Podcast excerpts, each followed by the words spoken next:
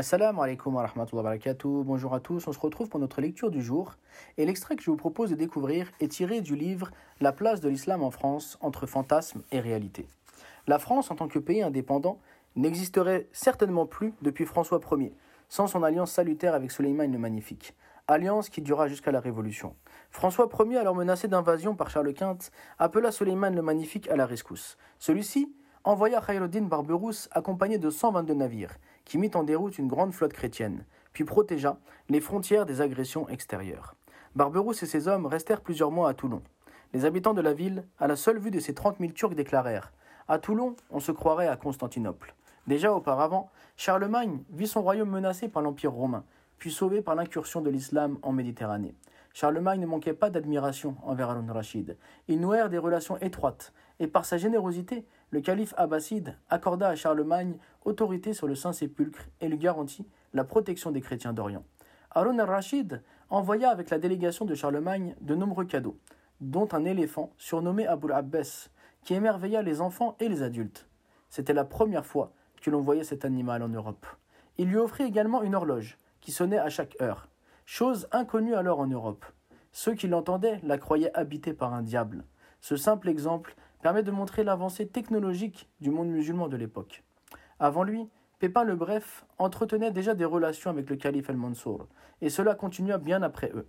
Louis XIV avait même établi une mosquée dans le château de Versailles pour les délégations musulmanes qui le recevaient. La France a donc toujours eu des relations avec les musulmans, ainsi qu'un fort lien avec l'islam, relations qui influencèrent grandement la civilisation française et garantirent à la France sa survie. Le monde musulman n'a cessé de faire rêver les penseurs occidentaux et de les passionner. Lamartine, lors de son voyage en Orient, dira au sujet du muezzin de la mosquée de la coupole du rocher La voix vivante, animée, qui sait ce qu'elle dit et ce qu'elle chante est bien supérieure à la voix sans conscience de la cloche de nos cathédrales. Georges de Hongrie, qui resta vingt ans prisonnier des Turcs, témoignera en disant La religion des Turcs est beaucoup plus splendide dans ses cérémonies que la nôtre même en tenant compte des religieux et de tous les clercs.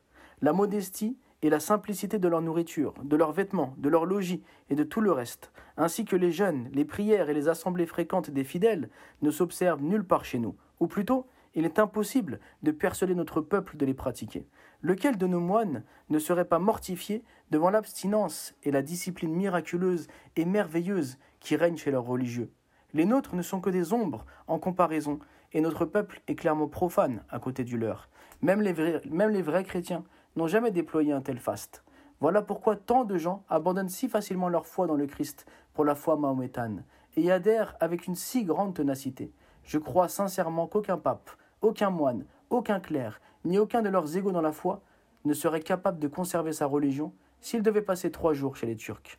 J'espère que cet, euh, extrait vous a plu et je vous dis à bientôt pour la prochaine lecture du jour. Je vous invite à nous suivre sur notre chaîne YouTube ainsi que sur Instagram, Facebook et Twitter. Et je vous dis à bientôt. Assalamu alaikum wa rahmatullahi wa barakatuh.